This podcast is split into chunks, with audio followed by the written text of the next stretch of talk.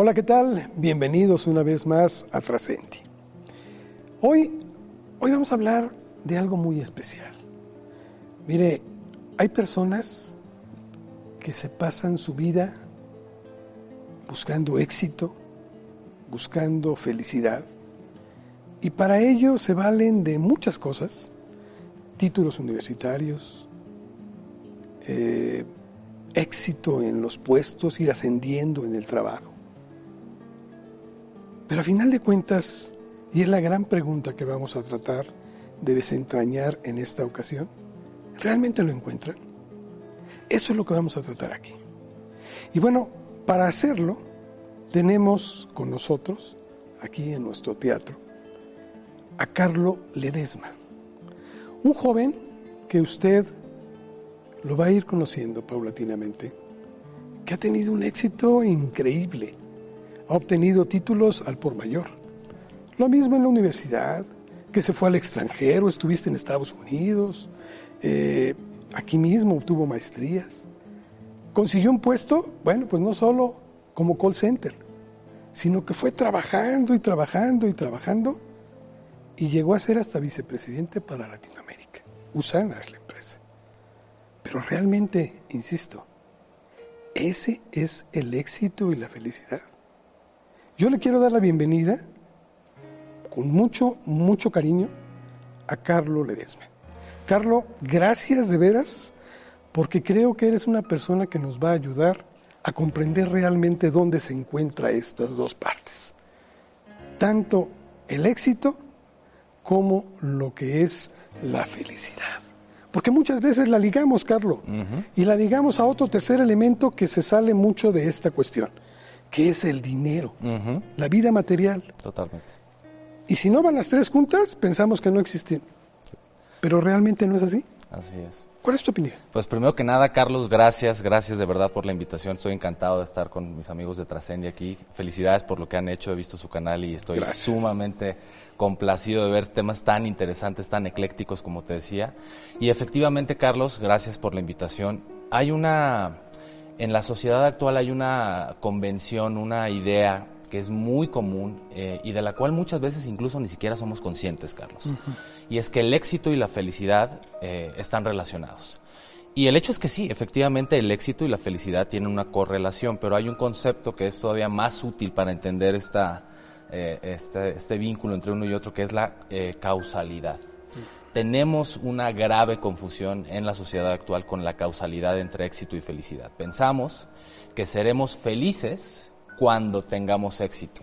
Y en realidad, fíjate qué cosa tan curiosa, eh, estudios estadísticos de diferentes instancias han demostrado que en realidad las personas más exitosas son las que primero son más felices haciendo lo que hacen.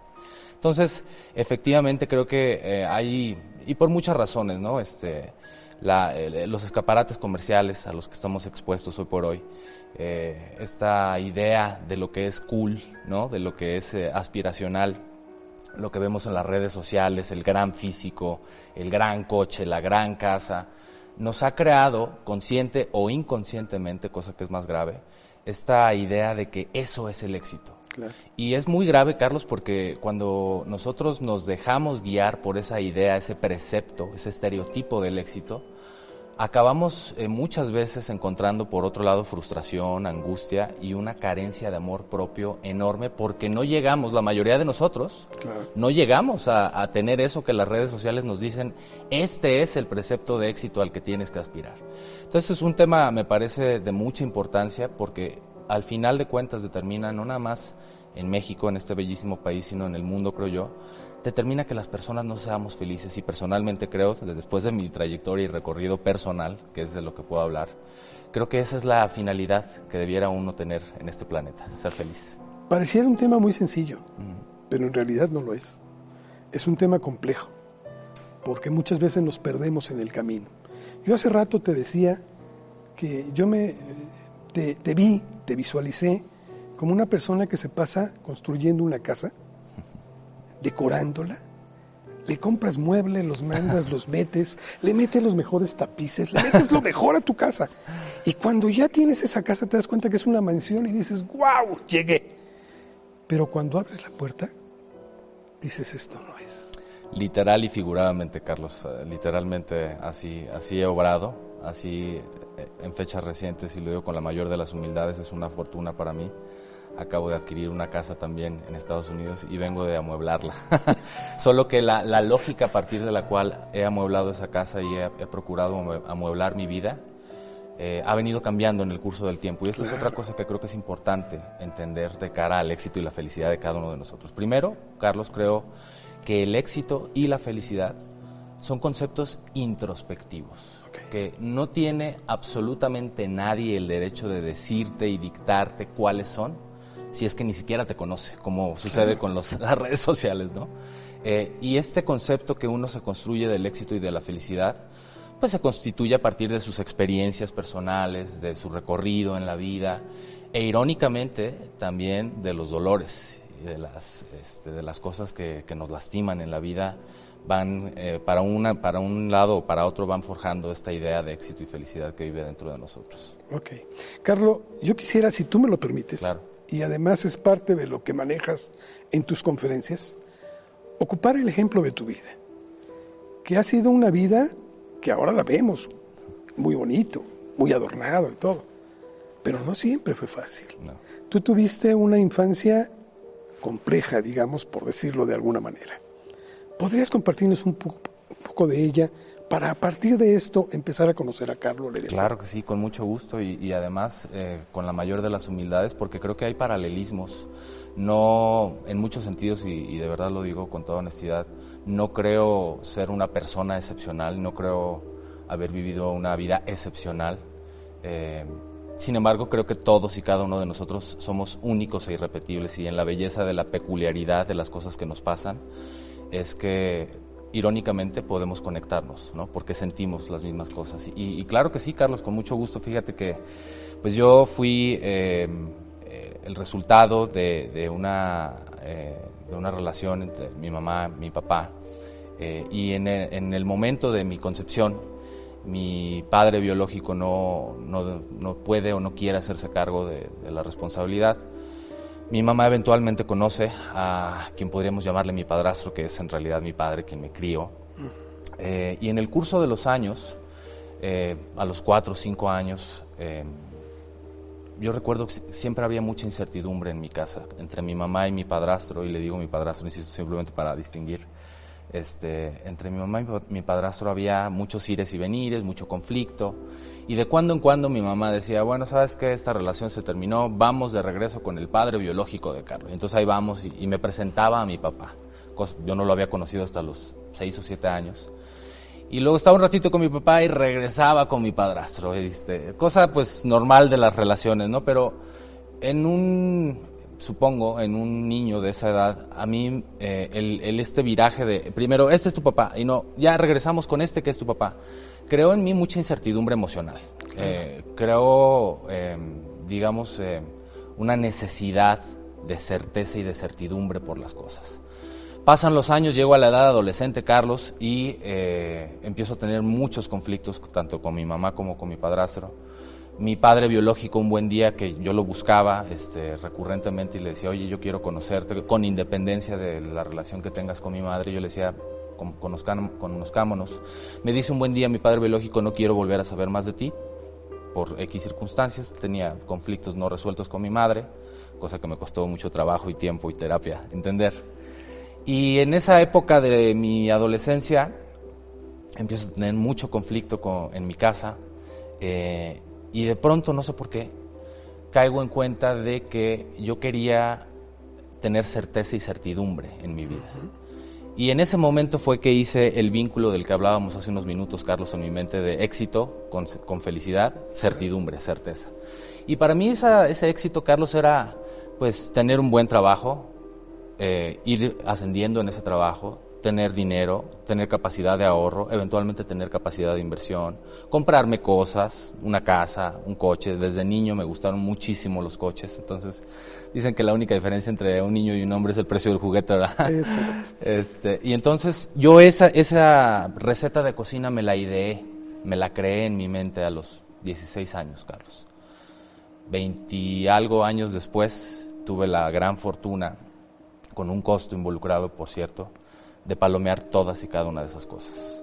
Tuve, este, me di cuenta de que en ese contexto en el que yo vivía de mucha incertidumbre, yo no contaba con mi padre biológico, yo no contaba con mi mamá, yo no contaba con mi padrastro, o cuando menos así lo sentía, profundamente dentro de mí. Así que dije, lo único que yo tengo es a mí mismo y me dediqué a agarrarme de los estudios como el ancla que me sacase adelante en la vida, porque era lo único que dependía de mí, era lo único que yo tenía. Y unos años después pude palomear todas esas cosas. ¿Tuviste una licenciatura en la UNAM? Me gradué de Economía con mención honorífica en la UNAM. Tuve después estudios de posgrado en UCLA y la Universidad de California en Los Ángeles. Luego hice una maestría en Administración Pública en el TEC de Monterrey. Luego hice la maestría del IPADE en Administración de Negocios y tuve estudios de posgrado tanto en Stanford como en Harvard. Nada más, nada más. Era un poco inquieto, como te decía hace un rato. Y, además con excelentes calificaciones. Afortunadamente así fue. Eso, eso te abrió muchas puertas, laboralmente hablando. Pero sin embargo tú tenías algo que pesaba. Eras una persona introvertida, como lo habías comentado. Eres una persona que por tanto tenía poca seguridad en sí misma. Y eres una persona triste. Y todo eso te podía traer depresión. Tú manejas unas estadísticas que se me hacen fantásticas, que me gustaría las compartieras, que a nivel internacional la UNESCO, me parece que es el organismo, las da a conocer. ¿Puedes hablarnos de ello? Claro, claro que sí. Esto refiere a lo que hablábamos al principio, Carlos, de que la felicidad es un tema trascendente hoy por hoy. Es igualmente importante que las enfermedades este, como la, eh, la, diabetes o como por ejemplo la obesidad infantil, donde honrosamente tenemos el primer puesto a nivel mundial, pues la UNESCO efectivamente, como bien mencionas, ha descubierto que eh, la depresión va a ser la segunda causa de, de muerte en los próximos 20 años, lo cual nos habla de que hay un vacío profundo en nuestras emociones y en esta búsqueda que muchas veces la emprendemos, pero no sabemos ni siquiera hacia dónde vamos. Queremos ser felices y queremos ser exitosos sin primero tener claro qué significan lo uno o lo otro. Entonces me parece que importantísimo es primero darse un clavado hacia adentro. En este proceso que te decía de a los 16, 17 años crear una receta de cocina y decir, esto es lo que es el éxito y la felicidad, el trabajo, el dinero, el ahorro, la inversión, el coche, la casa eh, en realidad, todos ellos son manifestaciones materiales de la persona que eres. Pero puedes ser una persona próspera materialmente hablando, sumamente infeliz. Y insisto, esta es mi opinión personal, yo creo que los seres humanos estamos aquí destinados para ser felices. En la medida en que somos parte también de una colectividad, es importante ser felices, pero también aportar a otros, porque de eso es algo de lo que me gusta mucho hablar y de lo que encontré, Carlos. Eh, yo creo que la felicidad personal de cada uno de nosotros depende en gran medida de otras personas, de sentirnos conectados profundamente con otras personas, de podernos relacionar en lo más íntimo de nuestra emoción, de saber que me entiendes y te entiendo, de saber que no estamos solos y que siempre hay algo más grande que nosotros. Eso, la búsqueda de propósito que Víctor Frankl definió en su libro El hombre en busca de sentido, me parece hoy tan vigente como cuando lo escribió. Y, eso creo que es algo importantísimo a rescatar hoy por hoy. Carlos, pero muchas veces, cuando ya hemos decidido dar el paso de empezar a construirnos y de obtener esos dos valores que estábamos comentando, el éxito y la felicidad, juntos, nos perdemos. Cuando empezamos, tú fuiste un, estudiante muy exitoso, empezaste a trabajar y a obtener buenos ingresos. El mundo aparentemente se abría ante ti. Y dado que es lo que te había hecho falta y lo que en ese momento tenías, bien pudiste haberte perdido. Yo recuerdo una anécdota preciosa que tú comentas de cuando estabas trabajando que tú tenías fija tu mirada en esos bienes materiales. Y hablabas de los juguetes.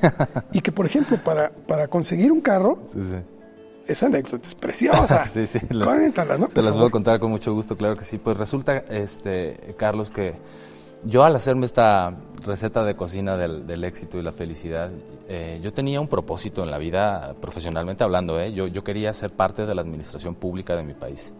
Eh, yo estudié economía porque me encantaba la política y creo que tiene un rol preponderante o debiera tenerlo en la resolución de nuestras más grandes necesidades. Y entonces estudié y, me especialicé en gobierno y en política. Y habiendo estudiado, eh, tuve ocasión, como te platicaba, este, fui a terminar mi tesis a Estados Unidos, estuve allá algunos meses estudiando y regresé con muchos eh, contactos profesionales que me dijeron, mira, toca puerta con esta persona o esta persona y seguramente alguien de ellos te va a colocar en una muy buena posición en el gobierno.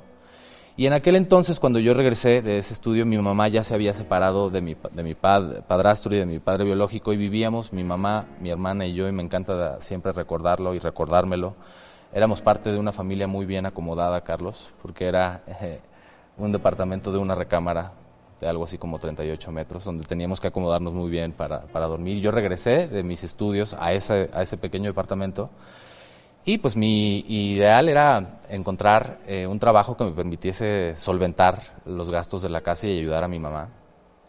Y busqué por tres meses, seis meses, nueve meses. Y después de casi 11 meses de buscar trabajo en la administración pública, dije, esto no va a funcionar. Digamos que la paciencia de mi mamá iba en declive, ¿verdad? Este, ¿Cuándo empiezas a ayudar aquí a la casa?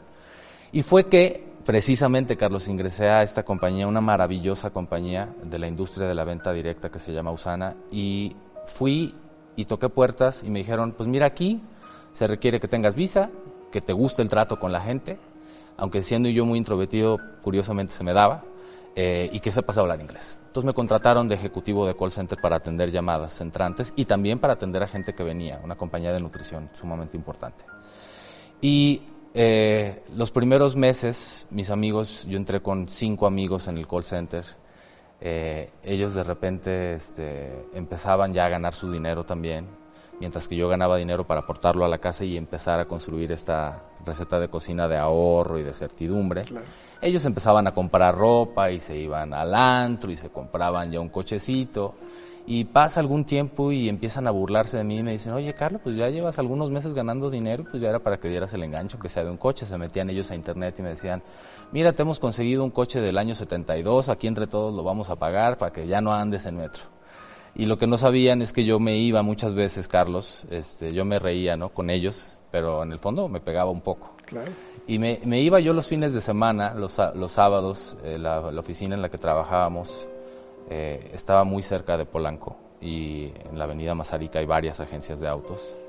Y yo llegaba con mis mejores galas, el mejor saco que podía costearme en aquel entonces y entraba con mucha postura y mucha seguridad a las agencias y decía, a ver, ¿me permite por favor la llave de ese vehículo que lo quiero ver, lo quiero prender? Y como me veían tan seguro, pues decían, bueno. Y entonces yo empezaba y me subía este, al vehículo y lo prendía. Este, y me decían, me voy a subir con este... No, no, por favor, es que quiero escuchar el motor. Deme un segundo y ahorita salgo. Y entonces yo cerraba la puerta y prendía el motor. Y me imaginaba y me visualizaba, ¿no? Conduciendo el vehículo. Este, mientras que mis amigos estaban ahorrando para comprarme un coche modelo 72. este, cosa que eventualmente se materializó. Este, la compra de uno de esos juguetes, como dices. Te decía yo hace un momento que cuando uno se dedica a construirse en esa forma, pocas veces suele dejar de hacer otra cosa que seguir en esa dinámica. ¿Cuál fue el punto de quiebre para ti que te permitió darte cuenta de que esos títulos, esos puestos, porque llegaste a vicepresidente para Latinoamérica, o sea, no estamos hablando de cualquier cosa, presidente también de ventas en México. ¿Cuál fue ese punto de quiebre para que dijeras, no es esto, no es el camino que yo buscaba? Pues el resultado de una profunda depresión, Carlos. Los primeros dos años que trabajé en Usana, em, yo me sentía sumamente culpable y me sentía sumamente triste porque no estaba ejerciendo lo que yo creía mis habilidades y talentos en lo que era mi vocación de vida, la política. Y los primeros dos años yo contestaba teléfonos em, y lo hacía bien, me empleaba y ese ha sido creo que algo que me ha ayudado mucho en la vida, siempre me empleaba al 100% en todo lo que hacía pero lo hacía eh, con tristeza, lo hacía con depresión porque decía, ah, traicioné mi propósito, ¿no? Por ayudar a la casa con la economía familiar. Y pasaron dos años, Carlos, y yo todo el tiempo pensaba en mi mente, ¿qué, qué puede hacer esta compañía, dado que ya no estoy pues, ejerciendo lo que yo buscaba hacer, que era la política? ¿Cómo esta compañía me puede dar más, para tener más, para, para tener más certeza, para tener más dinero, para poder comprar una casa para mi mamá? Y empecé a levantar la mano, eh, casi por casualidad, Carlos, cuando alguien preguntaba, ¿quién se puede quedar los, eh, un sábado, horas extra? Empecé a levantar la mano como pues por inercia, no necesariamente por convicción. Y empecé a levantar la mano también cuando decían, ¿quién puede hablar con personas para explicarles algunas de las cosas que son relevantes para la compañía, a la fuerza de ventas de la compañía? Levantaba la mano. Y empecé a levantar la mano casi por accidente, Carlos. Y después de un tiempo se me hizo costumbre empezar a levantar la mano y ver qué cosa podía yo dar a otras personas y a la compañía. Eventualmente, por supuesto, significaba una remuneración, horas extra o algún bono pero esa manera de actuar, ese cambio, Carlos, de pensar qué puede darme la compañía mía, qué puedo darle yo a la compañía y a las personas, me empezó a involucrar cada vez más con personas y personas y personas. Y tuve ocasión de empezar a salir a hablar con, las, con la fuerza de ventas, no nada más aquí en México, sino en provincia, en el exterior. Y mis superiores se dieron cuenta de que cuando alguien pedía algún favor o cuando había una necesidad, yo era el primero que levantaba la mano y entonces de ser eh, ejecutivo de call center me hicieron supervisor de call center. En este proceso estudió la primera maestría, la maestría en gobierno, porque yo seguía necio con, la política y dije, mira, pues a lo mejor este, yo acabo poniendo un puesto de comida, pero la política es mi vocación, así que voy a estudiar política. Y entonces estudiando esta primera maestría, la acabo y empiezo a salir con gente, pero veo que estoy topado profesionalmente en mi trabajo y le digo a mi superior de aquel entonces, oye, yo creo que voy a buscar otro trabajo porque pues aquí no hay para dónde más crecer y soy muy inquieto. Y él tuvo la gran fortuna, después volví a trabajar con él en el curso de los años, eh, tuvo la, la gran em, deferencia para conmigo, me dijo, espera. Y a partir de su gestión, eh, él eh, hizo que me metieran en un proceso para ser director de Mercadotecnia de, de México. Y me lo dieron, me dieron el puesto. Y siendo director de Mercadotecnia, Carlos, empecé a hablar con más gente y más gente. Entonces iba a salones tan bellos como este, a salones de 10 personas, a salones de 500 personas, a salones de 2.000 personas. Y procuraba dejar algo valioso y el notar que cuando tú dejas algo valioso, aunque sea una idea en la mente de una persona, y lo digo con la mayor de las humildades, probablemente cambia su vida, rompes un cable mental. Es algo que, que no tiene precio. Y cuando me di cuenta de que tenía yo esa capacidad de hacer eso y de afectar positivamente a personas y después se acercaban conmigo y me decían, oye, esto que dijiste nunca lo había pensado así y esto me cambió la perspectiva de cómo he vivido mi vida literalmente hasta ahora, eso para mí fue, primero por supuesto, sumamente gratificante, pero también fue un honor y una gran responsabilidad que dije, aquí está, yo he vivido deprimido por estar trabajando aquí cuando en realidad probablemente lo que me gustaba de la política era primero la comunicación, donde creo que tengo un talento y lo he desarrollado en el curso de los años y lo seguiré desarrollando. Eh, pero también creo que la política es mucho eso, Carlos, afectar positivamente la vida de las personas, o cuando menos en teoría. Y el que esta compañía me diese esa capacidad de, por medio de la cercanía con la gente, eh, y por medio de dirigirles ideas, y por medio de ver cómo cambian su vida literal y puntualmente, fue lo que hizo, como dices tú, el punto de quiebre entre pensar que estaba yo en el lugar incorrecto a abrazar lo que me estaba pasando. Y entonces, ¿por qué no seguir en ese rubro? Y pues decides renunciar y te vas a fundar tu, propio, así propia empresa. Eso, fue hace, hace relativamente poco tiempo y, y, esto que te estoy contando probablemente tendrá unos 12 años. Y en esos, eh, hace, hace 12 años empecé yo a hablar con más y más y más y más gente, pero también a trabajar más, a desarrollar más equipos, a tener mayores responsabilidades, a viajar mucho más, Carlos, y como te platicaba, eh, la verdad es que la, fortuna que tuve de trabajar en esa compañía fue una bendición, en muchos sentidos. Me, me, dio oportunidades, me dio posesiones, me dio la capacidad de impactar a otros, pero algo que tenía ese trabajo, esa posición que yo guardaba ahí, que fui creciendo y mientras más vas creciendo tienes más obligaciones o más responsabilidades una de las eh, más eh, constantes era el tema de los viajes. Y adicionalmente, yo soy una persona que soy eh, un tanto obsesivo. Este, yo me, meto con algo y me voy hasta la cocina. Entonces, de repente empecé a viajar y a viajar y a viajar, a viajar, y te contaba antes de iniciar esta conversación, un buen diciembre en la casa de, ustedes, viendo yo el teléfono, viendo mis pases de abordar, conté 181 vuelos, 181 vuelos para ese año en particular. Y fue ahí, Carlos, cuando aún a pesar de lo gratificante del impacto, de por supuesto la compensación económica, de el que te reconozcan por lo que haces como un buen profesional, dije, creo que es momento de dar un golpe de timón a mi vida, cosa que por cierto no ha sido fácil. ¿eh? Hay veces que extraño mi trabajo, pero yo creo que en la vida hay que aprender algunas cosas y toca también a veces desaprender otras, Carlos. Y, yo tomé la decisión de dejar esa compañía con todo la que, lo que la amo y lo que amo la gente que la constituye, porque creo que es necesario poner también, procurar equilibrio en nuestras vidas. Y mi vida estaba así, entre los viajes, las obligaciones, el no dormir, el cansancio, con todo lo bueno que tenía estaba yo dejando de lado lo que en un momento, por cierto, fue el temor más grande de mi vida, que era ser padre. Y ahora creo que es uno de los sueños más grandes que tengo. Así que tomé la decisión de dedicarle más tiempo a mi vida para mí y por eso dejé la compañía. No, no ha sido fácil. Es un proceso de dejar aquel traje y empezar a confeccionar a otro, donde tú eres tu propio jefe, donde tú eres quien dicta tu horario, pero tú también dictas tus capacidades y tus posibilidades económicas y eso es tanto retador como gratificante. Entonces, estoy en ese proceso, que es un proceso que, estoy disfrutando y, procurando abrazar también ahora como una nueva etapa de mi vida. Sé con lo obsesivo que eres, por lo que tú nos comentas, con lo empeñoso, con la capacidad que tienes, que pronto tendrás ese sueño, ese anhelo de constituir esta familia. Tienes tu pareja, pero te falta ahora el, el, el ser ese es la mayor bendición que puede haber ser ese padre. Mm. Y lo vas a conseguir seguramente. Muchas gracias.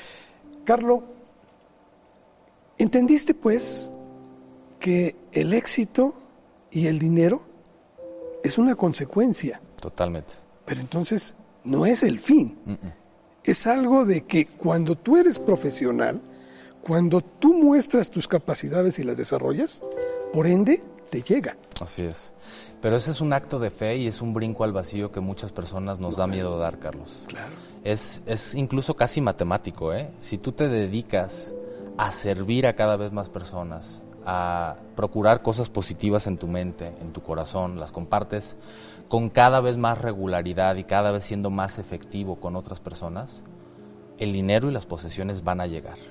Pero es un acto de fe porque estamos también, creo yo, nos estamos acostumbrando y malamente en nuestra sociedad a esta idea, insisto nuevamente, y no traigo nada personal, pero es algo que creo que tenemos que tener muy a raya, por este efecto del estereotipo de los, medios digitales, las redes sociales, las plataformas de comunicación, nos estamos mal acostumbrando a esta idea falsa de que existe cosa tal como el éxito de microondas, como que mañana puedes ser millonario, mañana puedes tener posesiones, mañana puedes tener prestigio. Y a la gente entonces le cuesta trabajo dar ese brinco de fe y de decir, me voy a dedicar a esto, procurando que eventualmente llegue el síntoma, como le llamas tú, el resultado, la posesión, el dinero. Y por otro lado, mucha gente, franca y llanamente, Carlos, les da pereza. No quiero hacerlo, yo quiero el resultado rápido, lo quiero, perdón por la expresión que utilizamos mucho en México, peladito y en la boca. Y en mi experiencia eh, personal creo que no existe cosa tal. Es una de las grandes ironías que componen a este mundo, que mientras más algo vale la pena, más trabajo cuesta. Eh, y eso no tiene que significar, por otro lado, que seas infeliz haciéndolo, todo lo contrario.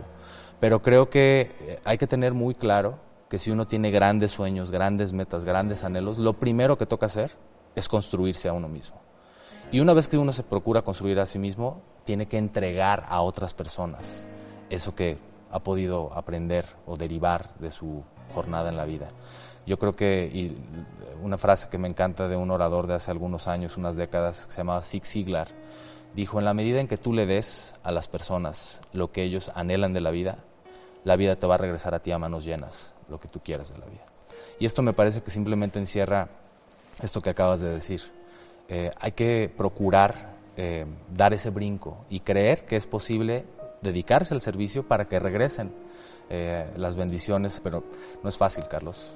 estamos acostumbrados a quererlo todo rápido y nos da miedo también y a veces nos da pereza. Es una ley de retribución. Totalmente. Yo doy, Totalmente. yo recibo. Totalmente, Carlos. Así lo he encontrado.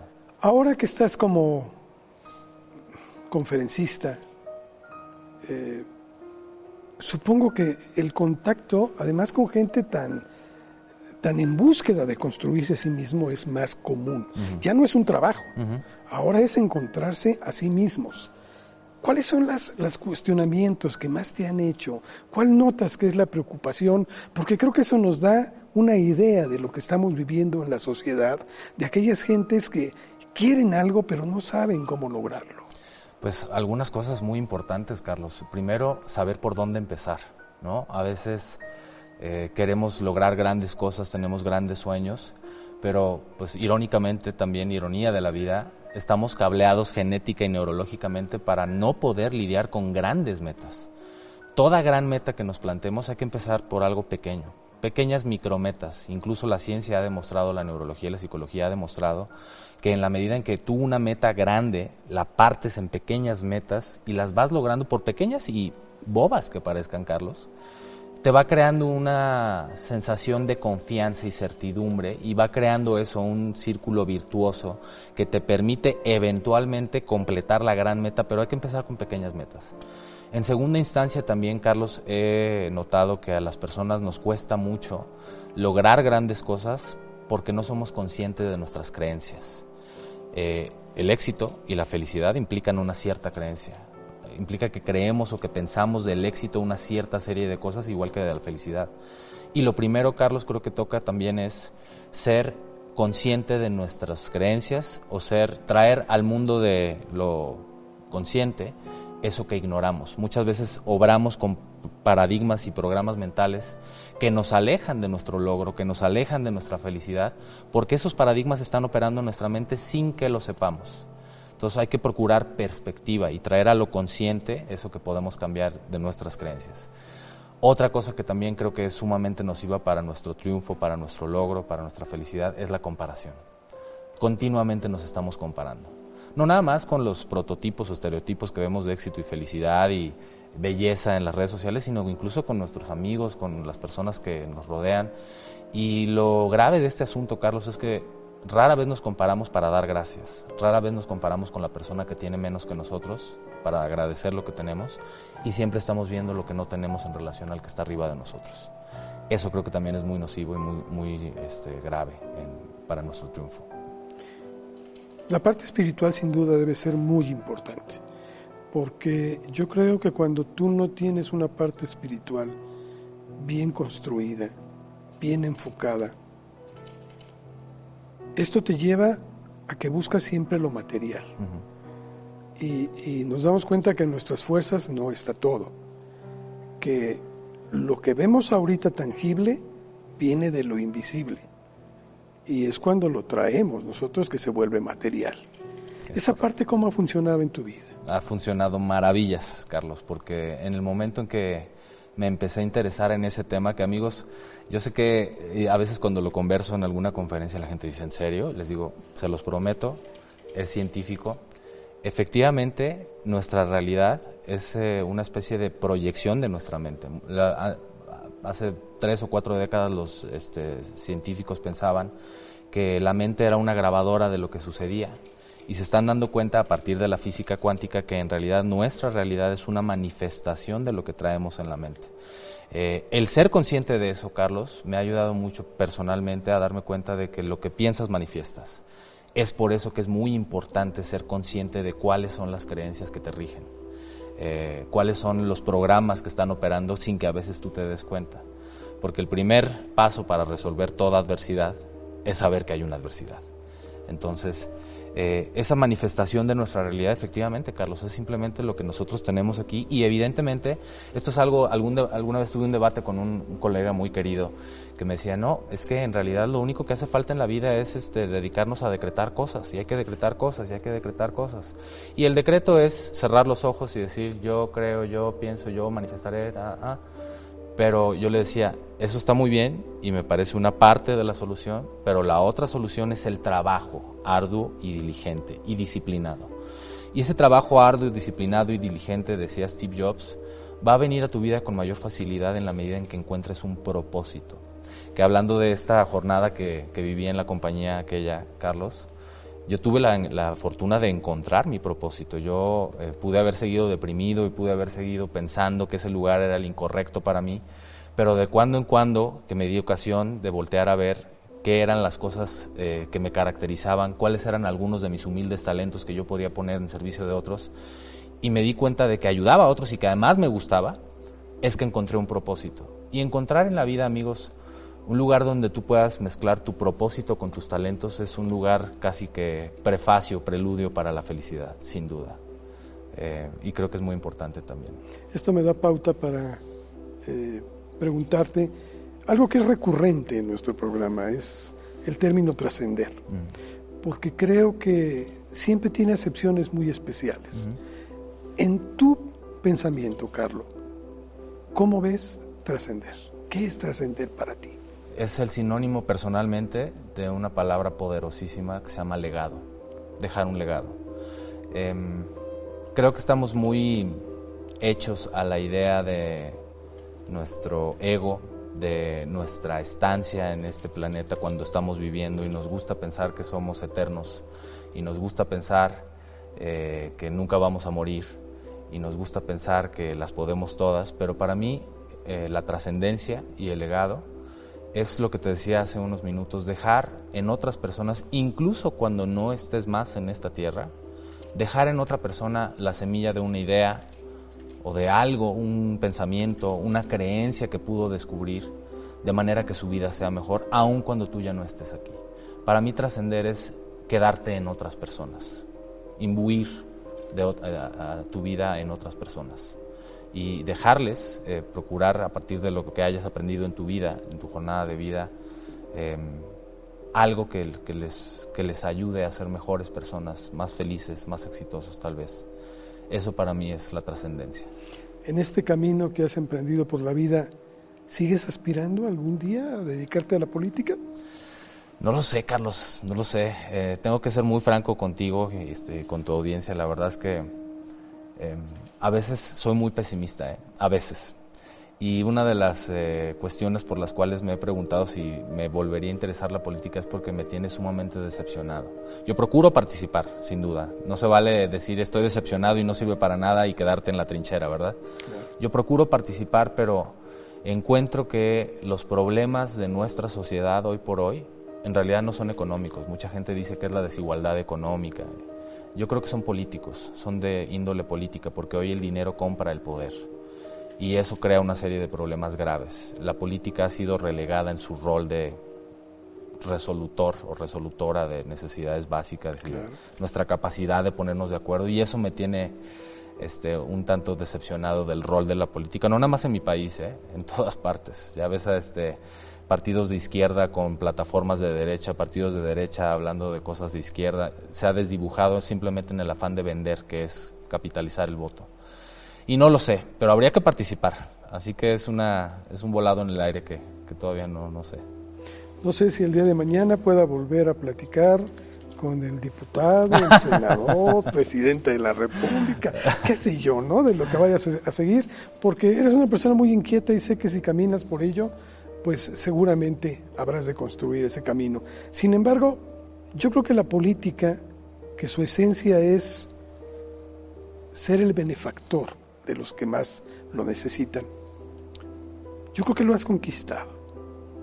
Porque en la medida en que tú te has dedicado a entregar a otras personas y enseñándoles que las cosas no se consiguen en eso que dijiste como horno de microondas, del día, de la noche a la mañana, hay que trabajar en ello, hay que poner el empeño. Y tú has sido ejemplo. Entonces, creo que ese es tu legado, creo que esa ha sido la participación de Carlo Ledesma en la sociedad. Y por eso te agradecemos mucho en Trascendi el que hayas venido a platicar con nosotros, el conocerte un poquito, el permear esa, esa filosofía de vida que tienes que no es fácil construirla, pero que sin embargo es posible. Y solo me restaría decirte si tienes algo más que agregar. Pues nada más a ti, agradecerte Carlos por tus bellas palabras, de verdad eh, las aprecio con el corazón. Agradecer a nuestros amigos que vean este video y recomendarles que recomienden el canal porque de verdad el contenido aquí expuesto es maravilloso y los felicito por lo que hacen, una gran labor en la búsqueda de trascendencia e impacto del ser humano. Muchísimas gracias por la invitación. Pues gracias a nombre de todo el equipo porque todos, todos somos uno. y aquí le echamos montón para tratar de aportar ese granito de arena del que hablas. Y encantado de participar. Carlos, que pronto seas padre. Gracias. Es nuestro mayor deseo. Muchas gracias. Y bueno, pues amigos de Trascendi, esta fue otra misión más. Creo que hay muchas enseñanzas, pero depende de cada uno que las llevemos a la práctica. Pásela bien. Hasta la próxima.